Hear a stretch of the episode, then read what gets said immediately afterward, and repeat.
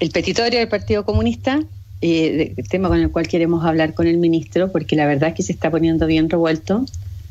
El tema de los, de los constitucionalistas, o nosotros le llamamos convencionales, porque eh, entonces, bueno, estos son los temas que tenemos para hablar con el ministro Juan José Osa, el, ministro de la Secretaría General de la Presidencia. Juan José, ¿estás en línea? ¿Cómo estás? Muy bien, muy buenos días. Hola Pilar, ¿cómo has estado? Tanto tiempo. Mucho, y, mucho gusto tenerlo aquí. Por fin, que nos costó, ¿no es cierto? Lo mismo me decían de otra radio el otro día, no es nada personal, como se dice. No era una radio amiga, ¿eh? como se dice en la jerga. Yo lo oigo muy mal, Juan José, así que trate de acercarse. ¿Ahí me escuchas o no? Sí, ahí algo mejor. Oiga, ministro. No, costó mucho, eh, costó mucho la entrevista, pero, pero me ha pasado con otras radios. Hemos estado muy, muy ocupados. Sí, me doy cuenta. Del Congreso anoche a Santiago hoy día en la mañana, la vida, la vida es dura, ¿eh? la vida del ministro ha sido muy dura para usted sobre todo. Bueno, nadie dijo que iba a ser fácil, pero tampoco nadie dijo que iba a ser tan difícil. Insospechadamente difícil. Oiga, ministro, eh, hablemos de lo que está pasando con el proceso constituyente. ¿Usted prefiere hablar de los constituyentes o de los convencionales? ¿Y prefiere decir que tienen ellos van a asumir un cargo o van a asumir una función? Yo prefiero decir lo que dice la Constitución, que son convencionales constituyentes. Eh, y lo segundo es que ellos van a asumir más bien una función, no me quiero meter eh, como en la pelea jurídica chica de esto, pero ante todo es asumir una función. Y la función la dice la, Constitución, que eh, en el fondo eh, redactar y aprobar una propuesta de constitución. Y eso es una función, sin ninguna duda. Y, ahí que tiene, claro, que está bien limitado. Es un encargo, es una tarea. Ya, y cuando lo y, y, usted cree que está suficientemente claro eso hoy día o hay peligro que los, los convencionales constituyentes excedan su función, como está viendo, como está ocurriendo con el petitorio que ayer se dio a conocer por parte de los siete convencionales del Partido Comunista, que aún antes de asumir su función están haciendo un petitorio con todo tipo de exigencias, además a otros poderes del Estado, como es liberar los supuestos presos políticos, o destituir a, quien dirige un organismo autónomo como es el Sergio Mico, que dirige el Instituto Nacional de Derechos Humanos. ¿Ellos están excediendo sus atribuciones? A ver, haciendo una declaración, obviamente no, no están excediendo sus atribuciones, pueden decir lo que quieran. Ahora, la forma de ejercer este cargo de convencional constituyente tiene las limitaciones que tiene eh, en forma expresa la Constitución. No hay que olvidar que esta, esta, esta convención constitucional. Tiene su origen en una reforma constitucional. Y esa reforma constitucional fue aprobada por el Congreso, ampliamente apoyada en el plebiscito, eh, luego hasta cierto punto materializada a través, de sus representantes, ¿no es cierto?, en las elecciones de mayo pasado, tiene muchas reglas eh, y tiene varias limitaciones. Y las decía el presidente cuando el domingo pasado firmó el decreto convocando la primera sesión de la convención. Desde luego tienen que respetar los tratados internacionales eh, ratificados y vigentes por Chile. Tienen que ratificar que Chile es una democracia. Tienen que eh, entender que Chile es una nación. Y así, una serie de circunstancias que mm. le van poniendo bordes al encargo. Entonces, a su pregunta, se están excediendo mediante lo que digan en una carta. Bueno, en Chile afortunadamente libertad de expresión yo no puedo decir lo que uno quiera en una carta. Ahora, los miembros de la lista pero del trabajo, pero del trabajo de esa constitución no se pueden exceder del mandato que los chilenos le han dado. Eh, ya, y, pero ¿está en la Constitución o, o, no está en el libreto de esa reforma constitucional que les dio vida, que ellos en el fondo tienen que como eh, el, protocolo que puso el, presidente del decreto supremo para que ellos asuman su función, que es aceptar, asumir y ejercer el cargo de conformidad, capítulo 15 de la Constitución. Están objetando los de la lista del pueblo que los hagan. Eh, decir esa, esa, frase, supongo que la van a decir en algún momento, eh, porque dicen que eso no está en la, en la Constitución y eso es, forma parte del presidencialismo neoliberal. ¿Tienen la obligación ellos de decir que van en el fondo van a acatar la constitución o la van a hacer esta forma bien de la va que le pusieron de aceptar y asumir? No, es nada de la va, No es nada de la va, Es de la va porque ¿por qué no le pusieron la constitución, ministro, y le pusieron el capítulo 15? Las contestamos de uno, las preguntas pueden eh, ellos, ellos, ellos pueden hacer, eh, pueden decir lo que quieran, pero su trabajo lo tienen que hacer conforme al capítulo 15. Eso es lo relevante. El capítulo 15 fija las normas, fija los bordes, fija los límites. Y eso es lo que ellos tienen que acatar sí o sí. Entonces, que, nos digan que eso no está en la Constitución, pero si ellos fueron elegidos conforme a la Constitución. Todos esos señores de la lista del pueblo que firman esta carta, hacen estas declaraciones, fueron elegidos por un determinado número de votantes. Y esos votantes votaron conforme a ciertas reglas que están en el capítulo 15. Eso es desconocer incluso el mandato popular por el cual fueron, fueron elegidos. Más allá, incluso si les gusta o no, cómo eh, nació y se generó esta convención. Lo segundo, eh, ministro, ah, perdón, ¿no? ministro, siga. Lo segundo es que yo no veo que ninguna, que nada de lo que se hizo sea eh, deslavado, porque efectivamente en ninguna parte de la Constitución señala formas expresas de aceptación y nosotros estimamos que era necesaria una a propósito de dos atribuciones. Primero, la, primero la que señala que, el presidente debe prestar todo el apoyo para la instalación y funcionamiento de la convención y segundo, porque nos parece que señalar que un determinado cargo se va a hacer de acuerdo a las reglas que existen nunca está de más decirlo, digamos. Eh, pero en ese sentido no veo por qué sería deslavado. Porque no, porque en el fondo cualquier autoridad que asuma se supone que debe asumir respetando la Constitución, no un capítulo determinado, aunque sea aquel que les dio origen, que es el capítulo 15 de la Constitución. Eso es obvio. Y a ella, pero a ellos le están pidiendo eh, aceptar, asumir y ejercer el cargo de conformidad de ese capítulo, del capítulo 15 de la Constitución, y aún eso lo reparan. Entonces, el, peligro, el tema es ¿Qué peligro hay que en el fondo rebasen sus atribuciones, como ya hemos estado viendo? Em, ¿Y cómo se puede parar, detener a los, a los convencionales si ellos efectivamente se salen de la función para la cual están mandatados? A ver, son dos cosas distintas. Cuando una determinada autoridad jura respetar o jura respetar o prometer la Constitución, lo hace en virtud de una norma expresa que sí lo mandata, que es el caso de los ministros, el caso de los parlamentarios. En este caso, incluso no hubiese sido ni siquiera necesario decir, mire, ustedes tienen que asumir y ejercer su cargo conforme a las reglas que existen. Lo estimamos de todas formas necesario porque por ahí surgió alguna duda sobre cuáles eran los límites y quisimos ser muy claros cuáles son los límites. Y dijimos el capítulo 15 y no la Constitución porque no es necesario, porque las reglas de la Constitución no aplican a todos, pero las del capítulo 15 aplican especialmente a ellos. Es decir, a cualquier miembro de la Convención le aplican todas las normas de la Constitución, pero particular y especialmente las del capítulo 15. Yo me atrevería a decir que fue todo lo contrario a, del lavado, súper preciso. Eh, Ministro, y si ellos desbordan sus atribuciones, ¿cómo se les puede parar? Porque no quedó en ninguna parte de, la, de esta reforma constitucional que estamos hablando que les dio origen la forma de decretar la, la cesación en el cargo de ellos. Lo que pasa es que el cargo de ellos está determinado a una, está, eh, si usted quiere, delimitado a un determinado encargo, ¿no es cierto? Y si ese encargo no se cumple, ya sea porque nunca se aprueba un texto de propuesta de nueva constitución, ya sea porque se aprueba uno que excede mucho las atribuciones que tiene, entonces no se cumple el encargo. Desde luego para eso hay un plebiscito de salida, pero además ese plebiscito de salida para que tenga una validez tiene que tratarse, tiene que hacerse dentro del marco de las reglas que también lo crearon.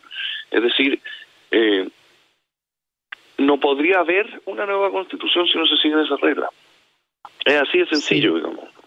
Pero no está en, el, en, esta reforma constitucional, no quedó especificado quién tendría que declarar que hay, que hay convencionales que, por ejemplo, se están atribuyendo eh, soberanía popular para, para hacer cambios que no están dentro de sus atribuciones. En Venezuela cerraron el Congreso, por ejemplo. Piensa usted, piensa usted, piensa usted en el Congreso actual en la ley del Congreso, ni en la, ni en la Constitución, ni en la ley orgánica del Congreso, del Congreso existe ninguna norma que diga qué pasa si un congresista hace algo que no le corresponde. Porque para eso existen las reglas generales respecto de todas las distintas situaciones que pueda cometer cualquier persona en el ejercicio de cualquiera de sus funciones. Si en Venezuela ellos cerraron el Congreso y en Chile eh, uno supusiera en esa hipótesis que me atrevería a asegurar que no va a ocurrir, pero poniéndonos por un segundo en algo así, el problema no es de la reforma constitucional, el problema no es tampoco de la convención, el problema es que no hay democracia. Y nosotros creemos que existe una democracia todavía sana en Chile y que eso no va a ocurrir.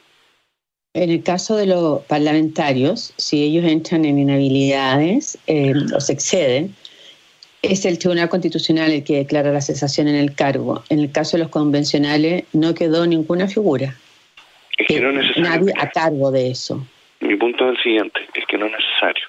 Cuando yo le doy el ejemplo del Congreso, porque cualquier persona... Es, hay Tribunal Constitucional, ministro, eh, eh, que declara la cesación en el cargo de un parlamentario por, por excederse de sus atribuciones o acuérdese cuando se trató de destituir al diputado Gutiérrez. Pero en este caso... es el siguiente, no es necesario establecer qué pasa cuando alguien hace lo que no puede hacer. Aplican un montón de reglas los tribunales, los recursos, pero mi punto final es el siguiente.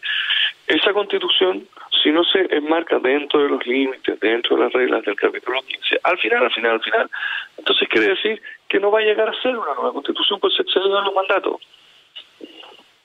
Eh, ¿No quiso arriesgarse el presidente eh, al bullying, no yendo a la, a la ceremonia de instalación el 4 de julio? Eh, el presidente de la República tomó una decisión que no tiene nada que ver con una expresión tan coloquial como el bullying. yo el bullying lo entiendo, lo entiendo, Pilar. ¿Ah? No, no. Póngale la expresión. Bueno, ah, es posible que le, le, pudieran hasta haber quitado o haberse retirado.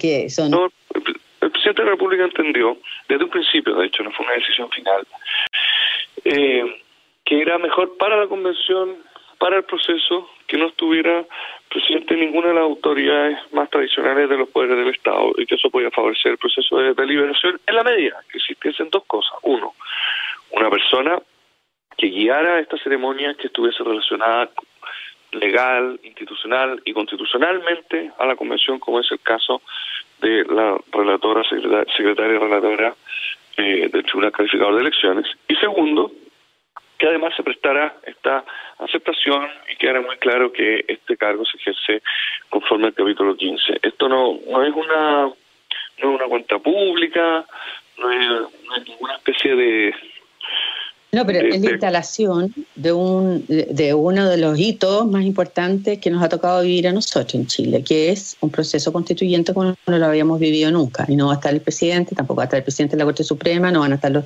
tampoco los presidentes del, Congreso. O sea, esto es para darle un sentido de autonomía o, de, o, hay una especie, se está engendrando un temor reverencial también a, a intervenir en la autonomía de este grupo, que es lo que reclaman por lo demás. Sí, eh, de nuevo, no es un problema de bullying, no es un problema de temor reverencial intervenir la convención. Jamás se podría intervenir la convención, ni por temor reverencial, ni sin temor reverencial.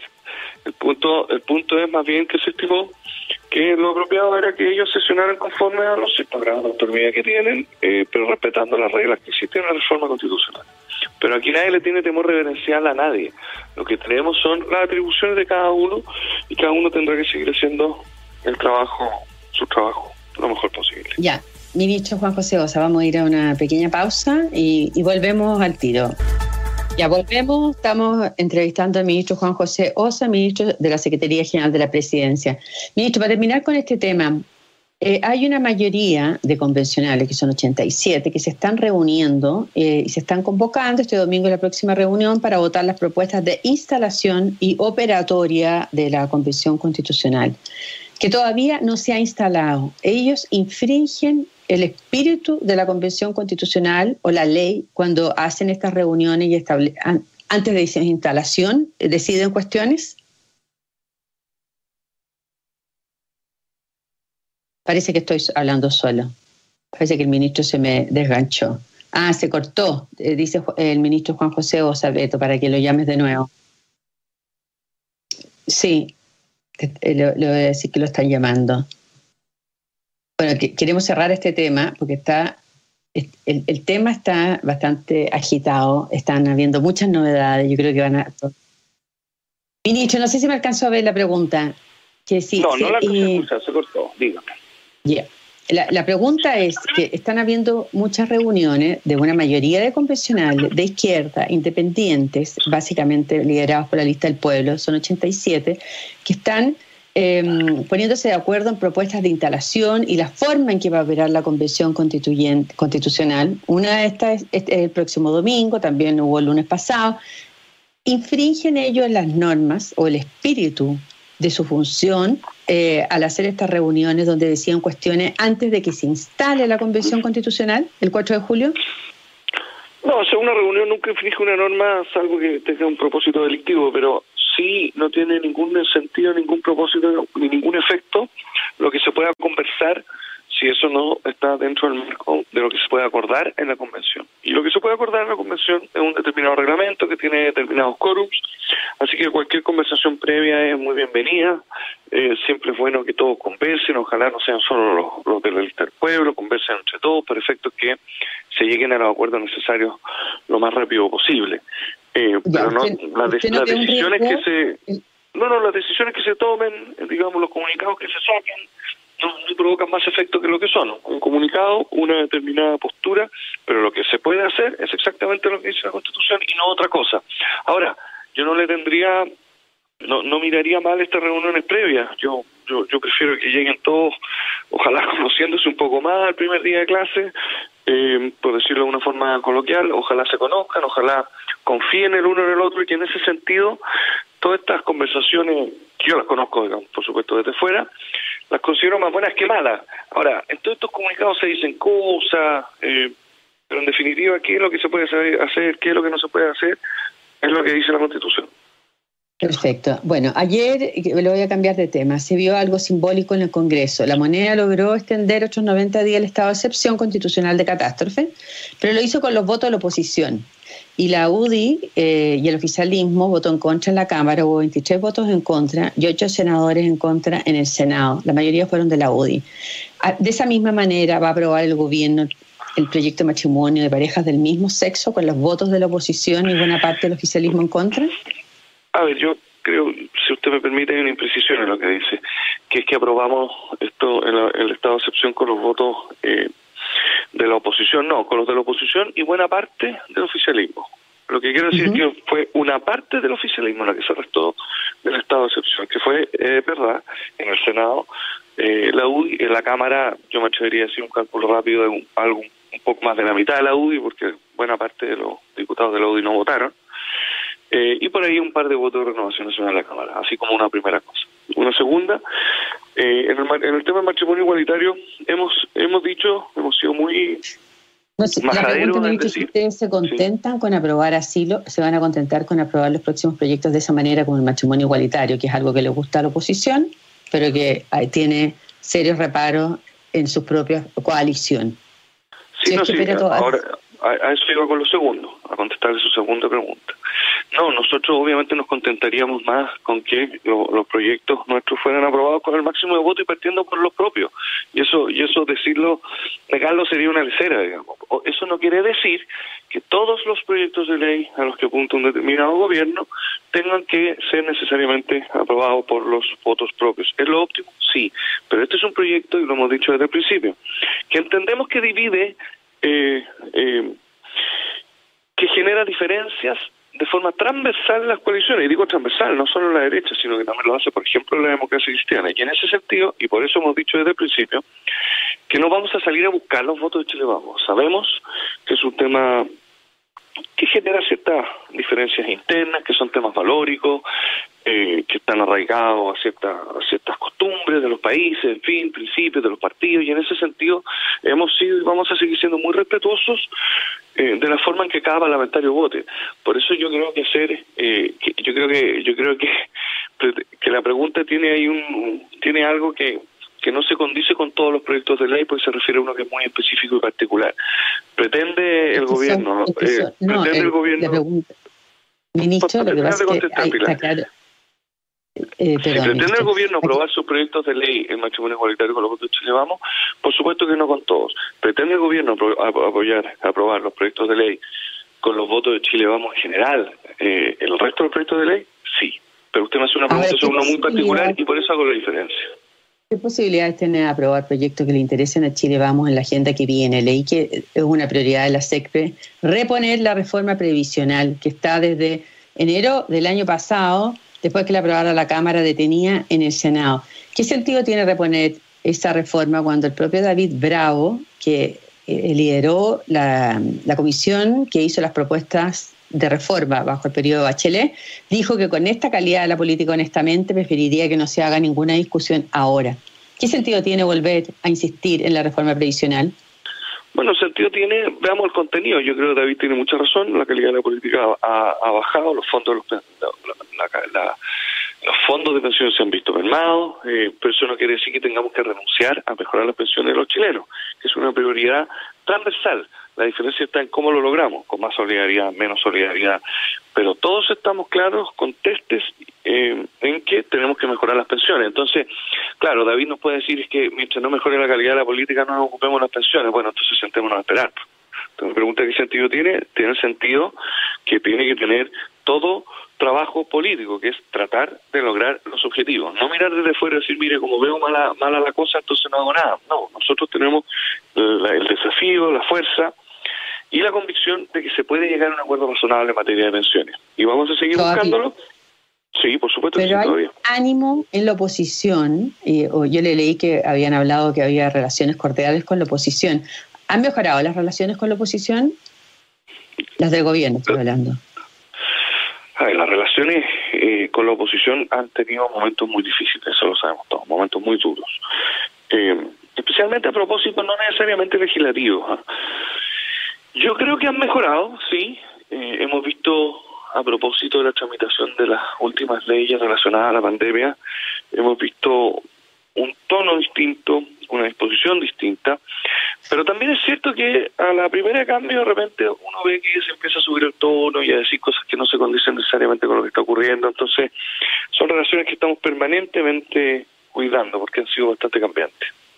Ahora, la, oposición lo que uno ve es que está siempre dispuesta a aprobar todo lo que sean subsidios, bonos, extensiones de, beneficios estatales. Pero eh, leímos que la senadora Proboste había dicho que el presidente que dejará como legado las violaciones sistemáticas a los derechos humanos. Ella es la presidenta del Senado y la, y la reforma previsional está en el Senado. ¿Hay ánimo para aprobarla? son dos cosas distintas pero muy importantes. La verdad es que eh, la presidenta del Senado eh, debe ejercer su cargo como presidenta del Senado. Eso significa representar a la corporación. Y eso significa representar desde el senador La Torre hasta los senadores de la UDI.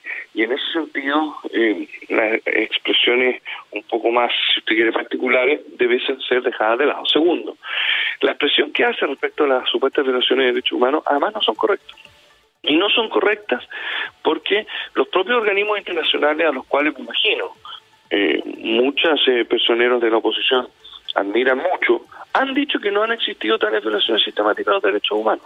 Lo dijo la ACNUR, lo ha dicho la Alta Comisionada de Derechos Humanos, lo dijo Human Rights Watch. Entonces, yo creo que es muy importante que todos los poderes del Estado sean muy estrictos en las palabras que profieren en esta materia. Además, la tercera consideración, que cuando se dirige un poder del Estado hay que tener mucho cuidado con hacer juicios respecto de materias que resuelven otros poderes del Estado, como son, por ejemplo, eh, los tribunales. Yo me atrevo a decir, a descartar completamente que existan violaciones a los derechos humanos sistemáticas por parte de este gobierno. Las situaciones particulares han sido abordadas, se han tomado las medidas y yo creo que tenemos que abocarnos más bien eh, a solucionar los problemas de los chilenos, más que eh, hacer esos juicios de valor que no se condicen necesariamente con la independencia que debe respetarse de otros poderes del Estado. Ahora, ¿se extralimitó eso funciona? No, no, lo que estoy diciendo, más que se, si se extralimitó o no, es que cada uno tiene que eh, enmarcarse dentro de su función. Y eso supone respetar lo que lo que le toca a la otra institución y invitar, ¿no es cierto?, a todos, a quienes dirigen los poderes del Estado, a ser representativos de quienes dirigen. Y eso es a todos quienes son miembros de ese poder del Estado. Ya, ministro Juan José Osa, ministro de la SECPRES, muchas gracias por la entrevista. Pilar, que tenga un buen día. Ya, y me despido de ustedes y les doy el pase entonces de nuevo con Magdalena Olea de la Mirada Libre. Muchas gracias y buen fin de semana.